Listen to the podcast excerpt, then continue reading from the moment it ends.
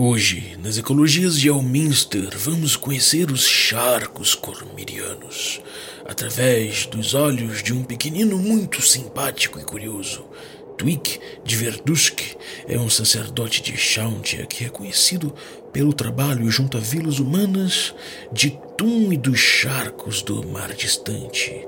E apesar de se dizer uma alma pacata, sem amor pela aventura, como faz a maioria dos pequeninos, ele tem uma constituição arrojada e um senso de curiosidade insaciável que foram muito úteis em suas jornadas.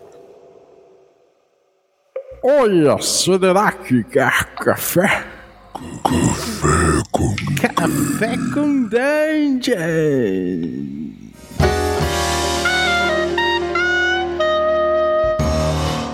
Bom dia, amigos do Regra da Casa. Estamos aqui para mais um Café com Dungeon na sua manhã com muito RPG. Meu nome é Rafael Balbi e hoje eu estou aqui olhando os pântanos enquanto bebo meu delicioso café da Ovelha Negra. E, cara, se você quiser acordar saboreando um café delicioso desse, como esse, vindo de pequenos produtores, com vários sabores diferentes, inclusive, que você pode experimentar, e inclusive vários deles são muito docinhos, assim, você não precisa nem botar açúcar no café, pode provar ele purinho mesmo, que é delicioso. Então, se você quiser um café como esse, pode ir em ovelhanegracafés.com.br e beber um café como esse. É só comprar lá e utilizar o cupom Dungeon Crawl, tudo maiúsculo, que você consegue um abatimento, fica baratinho. Ele já é, já é muito acessível e ele fica mais barato com o nosso cupom.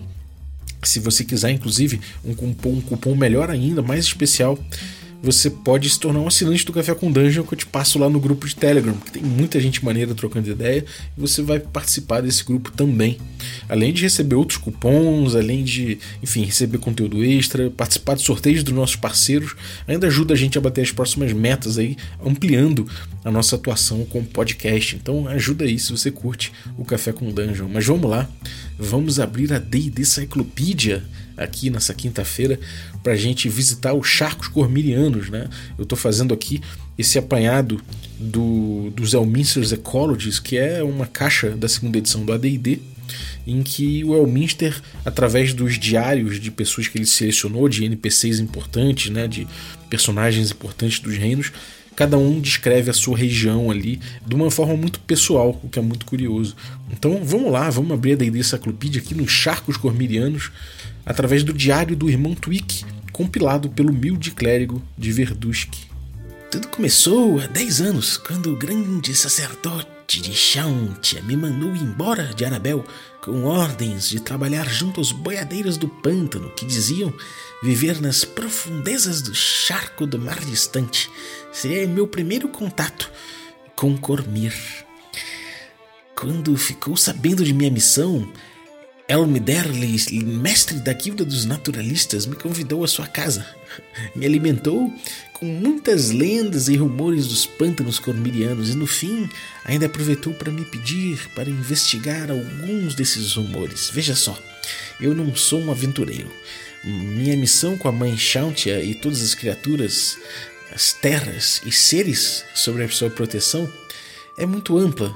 Então, por isso, não pude negar o pedido.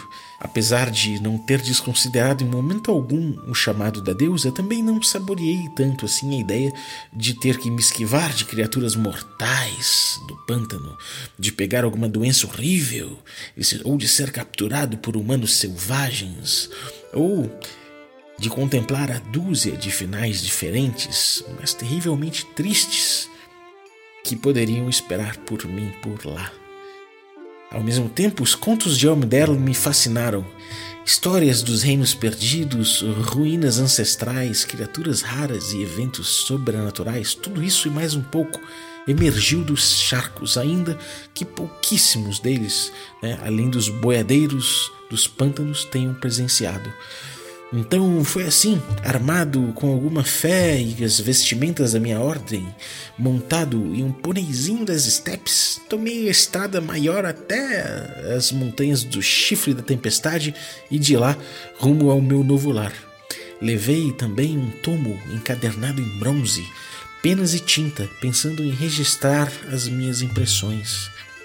Minha jornada foi longa e, em comparação ao que estava por vir, relativamente pacata. Tenho certeza que muitos leitores gostariam de saber dos pequenos percalços da viagem antes de chegar nos charcos, mas não pecarei por o acesso aqui e acho que não vem o caso.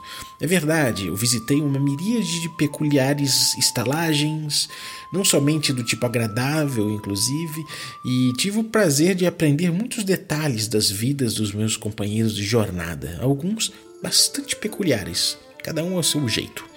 Tive refeições gloriosas, mas tive também a lavagem do viajante. Mas nada disso é tão relevante para o relato atual. Parti acompanhado da minha caravana no pico da águia e saí explorando para baixo até chegar aos charcos. O chefe da tropa me recomendou evitar o local, alegando que a terra estava infestada de monstros, predadores e bandidos. Mas eu me agarrei à minha fé de Chauntia e prossegui. Finalmente, a grande vastidão verde dos chacros do, charcos do mar distante se mostrou à minha frente. É, ela era basicamente água salpicada por caminhos de terra aqui e ali. Cantos arrepiantes de pássaros ecoavam pelos arbustos densos da região e nuvens de insetos se erguiam das águas. Bastante inseguro, segui com meu pônei, sempre à procura de algum sinal de habitação. Depois de várias horas, o sol já se postava baixo no céu. Minha montaria e eu estávamos lá nos confins do charco e lamentavelmente perdidos. Vários caminhos se provaram sem saída, nos forçando a vários retornos que não tinham fim. Depois de mais um caminho terminar em chão mole e água rasa, resolvi finalmente acampar pela noite. Aí, meu amigo, veio o desastre.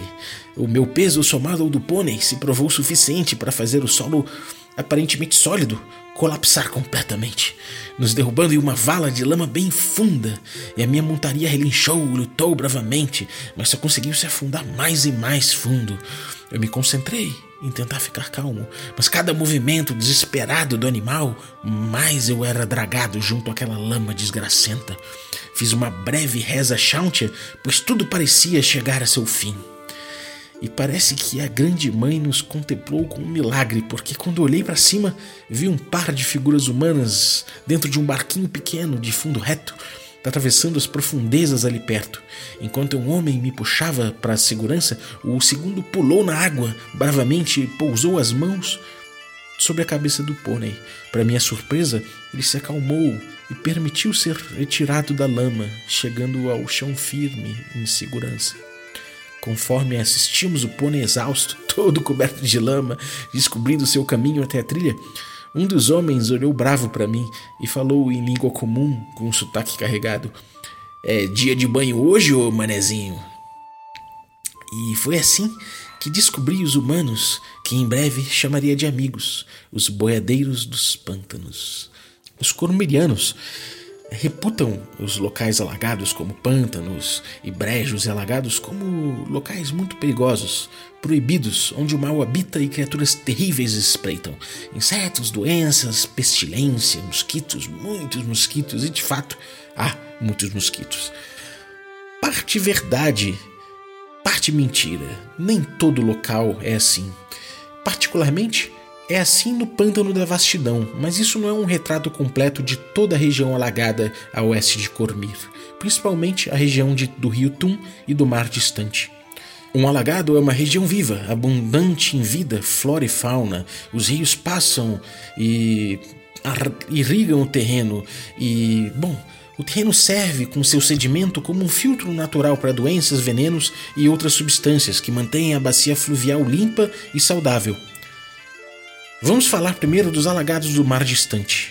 Essa foi minha primeira aventura na região dos boiadeiros do pântano, e eles são muito diversos e amistosos, muito acolhedores. É uma região verde imensa, cheia de atoleiros, vales, esperos de água, lagos, árvores submersas, ilhas ocasionais e passagens secas de terra.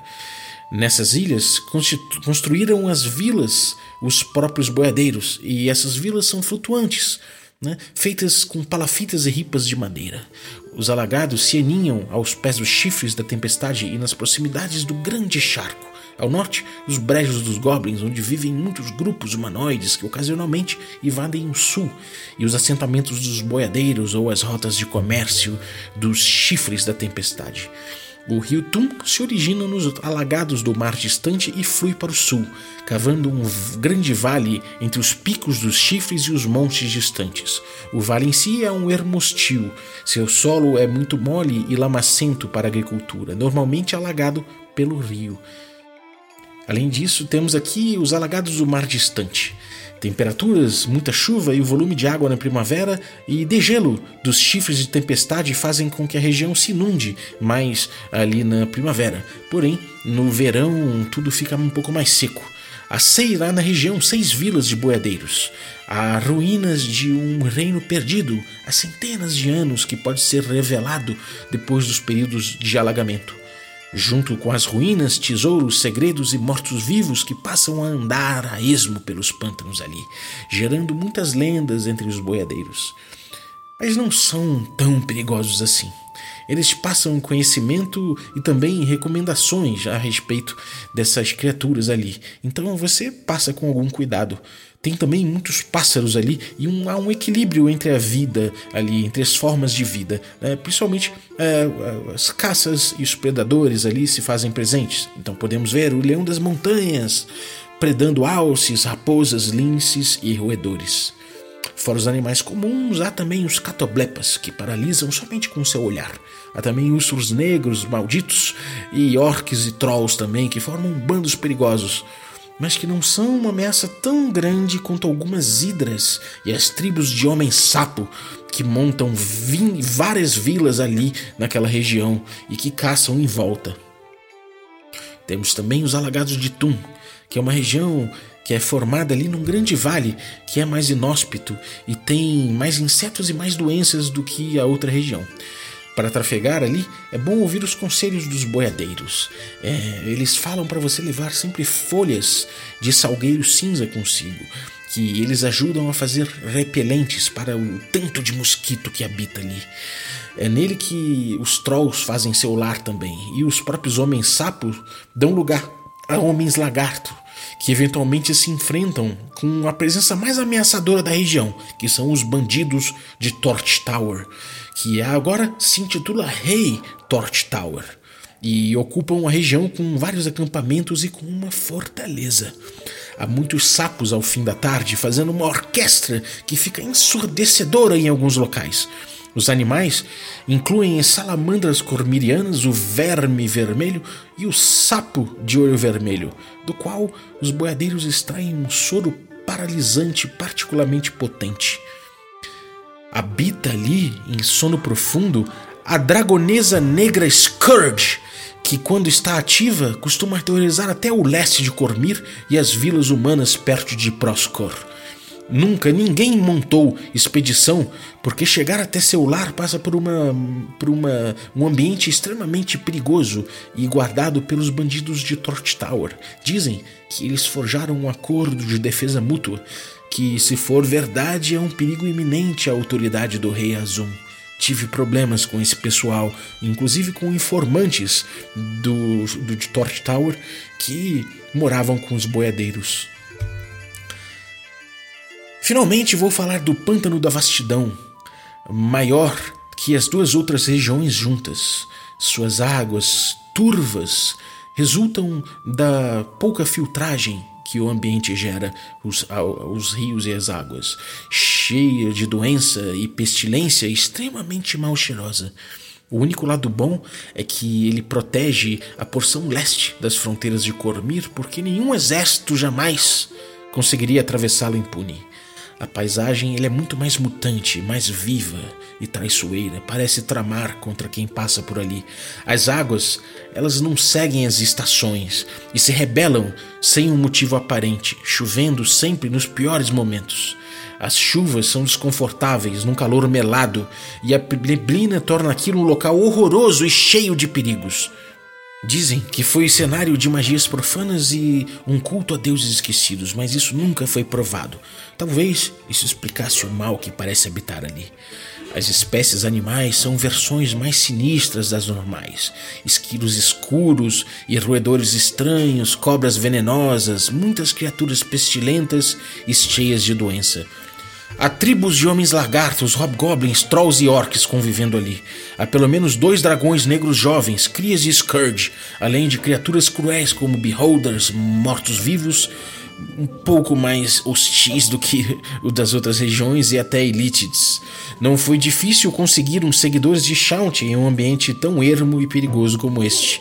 Não posso compactuar com a ideia dos pântanos como malditos, indesejáveis, mas devo lembrar sempre dos terríveis perigos do pântano, da vastidão e o mal que habita nesse pedaço de Cormir, que pode, eventualmente, se alastrar para fora das regiões alagadas. Agora, tendo falado sobre as três regiões mais distintas dos pântanos, agora abordarei suas criaturas. As regiões alagadas são lar de uma comunidade biológica rica e complexa. Muitos não entendem o papel que cada uma das espécies desempenha. E falo aqui especificamente dos bandidos de Tum, dos Trolls e dos Buliugs e outras criaturas infames. Esses tiveram um efeito desastroso no ambiente, realmente, ameaçando comunidades frágeis das quais dependem. Outros, porém, como os gentis boiadeiros dos pântanos, ah, e como são gentis, amam e respeitam os charcos em uma bonita relação. Essa gente se provou benevolente e prestativa e se integrou perfeitamente com o ambiente em sua cadeia de vida intrincada. Agora discorro um pouco sobre cada um desses atores. A começar pelos dragões negros. Sem dúvida, o habitante mais poderoso dos pântanos é Scourge, a dragonesa negra dos charcos de Tum. Aprendi muito sobre ela conversando com os boiadeiros e outros pantaneiros também, mas aprendi muito mais sobre ela com uma informante muito útil que acabou se revelando uma das asseclas de Tallinn Torchtower, líder dos bandidos da região, autoproclamado rei que uniu todos os bandos sob um comando. Após algumas semanas depois da minha aventura escapando dos bandidos de Tum, meus companheiros, à época, cansaram de tanta aventura e resolveram descansar um pouco. Então Taldo, um comerciante cormiriano, e sua filha Rizila foram escoltados até o pico da águia por caçadores do mar distante. A jornada foi tranquila. Mas na volta, os guias encontraram alguém vagando pelos ermos. Seu nome era Escola e teria sido exilada sozinha aos pântanos por Torch Tower por ter rejeitado suas investidas amorosas. Os boiadeiros suspeitaram, pensando que poderia ser uma espiã. Então vendaram-na e levaram-na até Greenroot, uma vila pantaneira, de forma que não conheceria o caminho. Depois que chegou lá, tive a oportunidade de entrevistá-la e apliquei técnicas mistas de magia e averiguação intuitiva. Fiquei convencido então de que dizia a verdade sobre ter rejeitado o rei ladrão. Acabamos nos tornando grandes amigos durante as semanas adiante e pude conhecer muito da história dos bandidos e, mais importante, sobre Scourge e sua relação com eles. Pouco se sabe da biologia de uma criatura tão perigosa, mas Scourge me obriga a questionar o sentimento geral de que dragões negros são os menos poderosos dentre todos os outros tipos, pois eles, no fundo, podem ser extremamente traiçoeiros e afiados. Apesar de ter atingido um imenso poder ao longo de sua idade estimada em pouco mais de 900 anos, o impacto da dragonesa no pântano é mínimo. E isto não é por acaso, é fruto de muito cuidado e diligência em ser discreta. Isso veio se tornando cada vez mais fácil naturalmente, porque os ciclos de sono de Scourge são cada vez maiores e se torna cada vez mais raro alguma incursão da criatura às regiões em, no entorno para caçar. Conforme Scourge foi alcançando seu imenso tamanho, sustentar a estrutura de seu corpo se tornou uma tarefa cada vez mais penosa, incômoda e até dolorosa, com uma imensa sobrecarga dos ossos e das juntas, reforçando seu temperamento mesquinho, violento e cruel.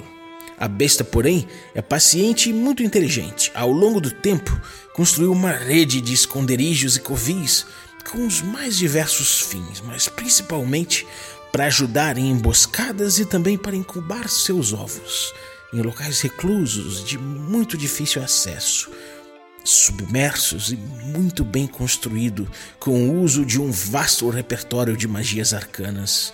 Foi um azar incomensurável ter perdido um de seus ovos, justamente em um dos poucos momentos em que abandonou a vigília de seu ninho para caçar. Mas a gente chega neste episódio mais à frente. Escola me contou que o pântano era salpicado por bandos diversos de rufiões e ladrões que Scourge não considerava uma ameaça, até que Tallinn Torchtower começou a crescer em importância na região. Este fato é vital para entendermos o pântano. Com sua astúcia e fome de poder, uh, Tallinn conseguiu congregar sob sua influência os principais líderes da região e reuniu uh, sob seu dito reinado todos eles. Quando a dragonesa começou a se incomodar, uh, Torchtower, astuto, conseguiu uma vantagem que impediu a besta de acabar com seu empreendimento logo no começo. Enquanto Scourge invadia Cormir Ocidental, em um raro momento em que não estava dormindo, os bandidos descobriram em uma de suas tocas secretas no pântano e tiveram a sorte de se depararem com um de seus ovos. Voltaram apressados e um dos magos de Torch Tower colocou o ovo sob um feitiço poderoso de estasis temporal. Fiquei preocupadíssimo com a possibilidade dos bandidos terem entre si um mago capaz de tal feito, mas Escola me tranquilizou.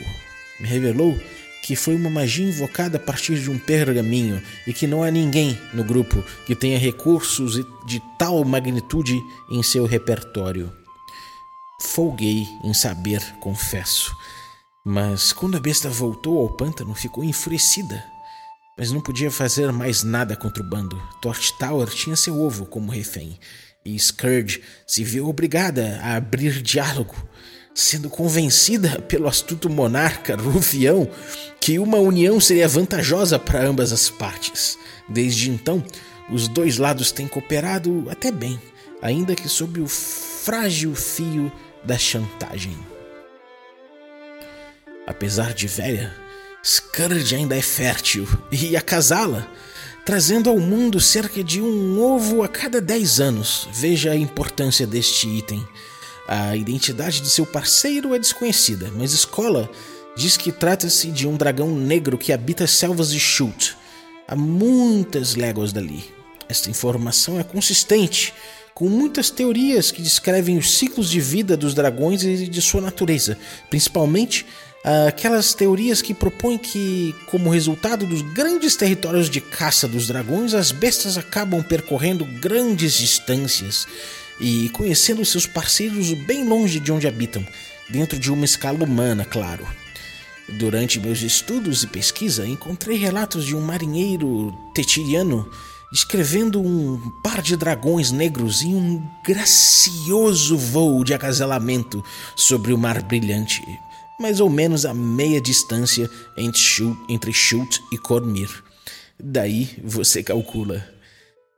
Seus ovos ficam em locais aquecidos magicamente e a gestação dura de 12 a 18 meses. Tempo durante o qual a dragonesa mantém dura vigília. De fato, é uma imensa peça do destino que Torch Tower tenha conseguido entrar no covil exato onde se encontrava este ovo na ausência de Scourge. Ele sabe que se perder a posse deste valioso item, a ira vingativa da dragonesa não será placada facilmente. E Tallinn sabe que extrema violência vai ser empregada contra os seus homens.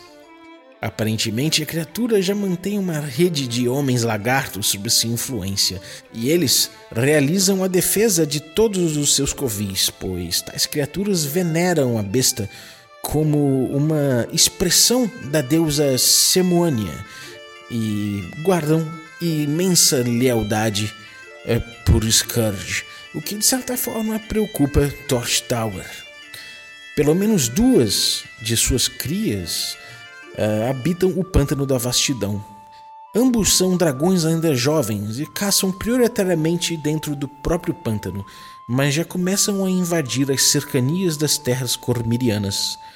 Algumas companhias de aventureiros já foram destacadas para investigar esse tipo de perigo e as riquezas que possam guardar, mas dada a natureza dos dragões e os demais perigos do pântano da vastidão, nenhum grupo voltou intacto. A maioria, inclusive, nem sequer voltou. Veja só.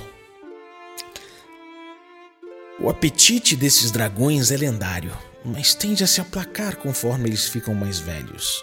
Scourge causa sérios danos nas regiões onde caça, mas sai de seu covil pouquíssimas vezes. Hoje em dia, a dragonesa sai à caça em média uma vez a cada três meses no máximo.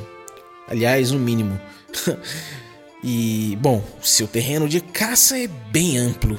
Dizem que quando mais jovem, Scourge acumulou imensas quantidades de tesouro escondeu lá nas profundezas do pântano. Porém, assim como seu apetite, sua ganância parece ter diminuído com o tempo e hoje raramente carrega tesouro de volta consigo quando caça.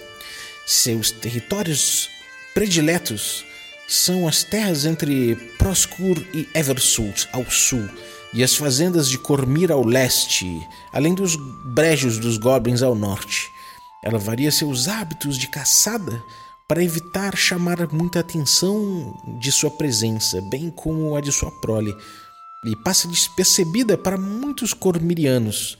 Suas invasões são tidas como obra de mais de uma criatura errante e não são percebidos como atos de uma única besta.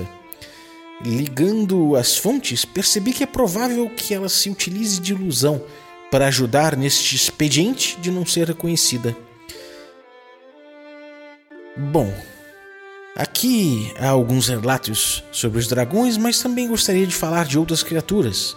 E vou me alongar um pouco mais. Há Buliugs, que são homens sapos que ocupam a região. Eles arrasam com o território no qual caçam, inclusive gostam particularmente de carne humana. Mas eles também não se mantêm muito tempo em determinado local, que em cerca de um ou dois anos volta à sua plenitude. Então eles são seminômades e ocupam espaços delimitados no pântano.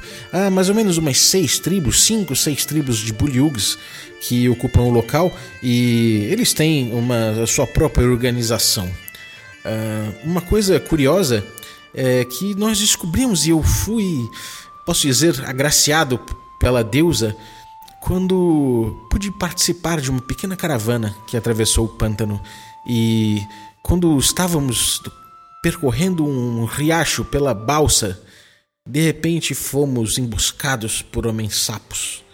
Eles usavam armas que encontravam enferrujadas no pântano e outras improvisadas, mas também usavam principalmente suas armas naturais, inclusive seus grandes pulos para nos afugentarem, e de fato tivemos que fugir, deixando a balsa com o carregamento de mercadorias no meio da água.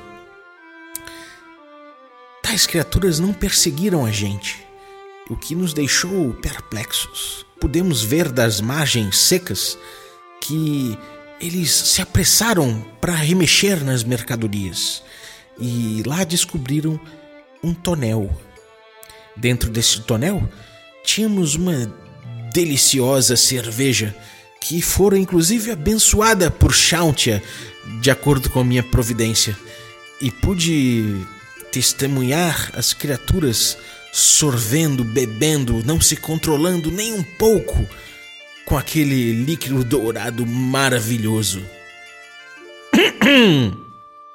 pois veja você até que ponto esses esses pequeninos vão quando se fala de uma boa cerveja, né não? Voltando, uh, fiquei realmente incomodado com aquelas criaturas sorvendo aquele líquido abençoado, mas Shauntia sorriu para nós e rapidamente aquelas criaturas de cabeça dura começaram a cambalear, cambalear e caíam duros ao chão. Acredito que, pelo efeito diurético da bebida, eles não podem ficar com o corpo seco, mas provavelmente aquilo os fazia suar profundamente e secarem. Bom, não sei se é exatamente por isso, ainda não estudei o suficiente, mas até hoje é uma tática conhecida dentre os boiadeiros de manterem tonéis de cerveja preparados para usarem contra essas criaturas, e posso dizer com orgulho que muitas investidas desses homens sapo já foram uh, neutralizadas com tal expediente. Além dos homens sapos, temos também tentáculos negros com olhos que saem dos fundos dos pântanos e posso dizer que uh, é uma, uma, criatura a ser evitada. É muito difícil vermos como lutam e eles são fugidios e rápidos em seus ataques. Então, o ideal é que deixemos uh, a infelicidade de uma criatura ou outra ser capturada, mas que salvemos nossa própria vida para lutarmos uh, mais à frente quem sabe, tentar uh, soltar os pobres bichinhos. Eles atacam quadrúpedes principalmente, que fazem cargas e que trafegam mais tranquilamente pelos pântanos como mulas. Mas bem, isso é um perigo que é muito importante de termos em mente, além também de outras criaturas como uh, há também tentáculos pelos pântanos, tentáculos com olhos, que são criaturas malignas que atacam principalmente mulas que fazem carga e se movem vagarosamente pelos, pelos locais mais hum, perdidos do pântano. É bom termos muita atenção quando estivermos trafegando para essas criaturas que saem rapidamente e dragam para o fundo as pobres criaturas, que podem ser humanos, inclusive. Uh, além disso, há criaturas imensas com várias bocas completamente disformes e que lamentam e gritam e fazem um barulho que dizem ser de outro mundo e vagam pelos pântanos também. Há também criaturas tentaculosas, flutuantes, com um grande cérebro que têm inclusive uma estrutura patriarcal e usam de poderes mentais contra suas vítimas. Não esboçam emoção e parecem ter uma agenda própria. Além disso, há também uh, hobgoblins em processo de unificação, o que deixa as pessoas preocupadas com o impacto que eles podem trazer se os bandidos uh, de, Green, de Torch Tower já posam como ameaça, imagina tais criaturas uh, como hobgoblins. Além disso, temos também as hidras, que pude descrever em toda a sua ecologia na região. Também há homens lagartos e seu rei lagarto, num conflito esporádico com os bandidos de Torch Tower, que pode ser algo a ser explorado. Além disso tudo, temos o outro lado, os boiadeiros. Ah, os boiadeiros! Eles são supersticiosos e veneram, veneram muitos deuses, alguns menores, outros maiores, mas tenho orgulho de relatar que isso inclui uh, com grande destaque hoje em suas orações. Vivem em comunhão com o pântano e são amorosos entre si e com outras espécies. Exemplo disso são os catoblepas Criatoblepas são criaturas imensas, como um grande gado, um grande boi, com um pescoço longuíssimo, como uma girafa, e baba, oh, como baba. Além disso, seu olhar pode paralisar um ser humano. Mas não é qualquer olhar. Os boiadeiros conseguiram trocar olhares com essa criatura e viram do doçura em seu olhar. Então, hoje em dia, conseguiram domesticá-las.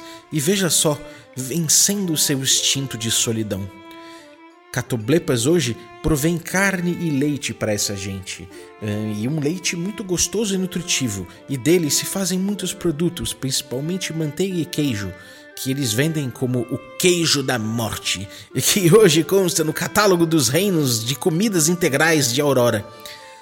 Olhos, coração, cérebro e outras partes dos catoblepas viram ingredientes mágicos e entram no mercado arcano com um bom valor.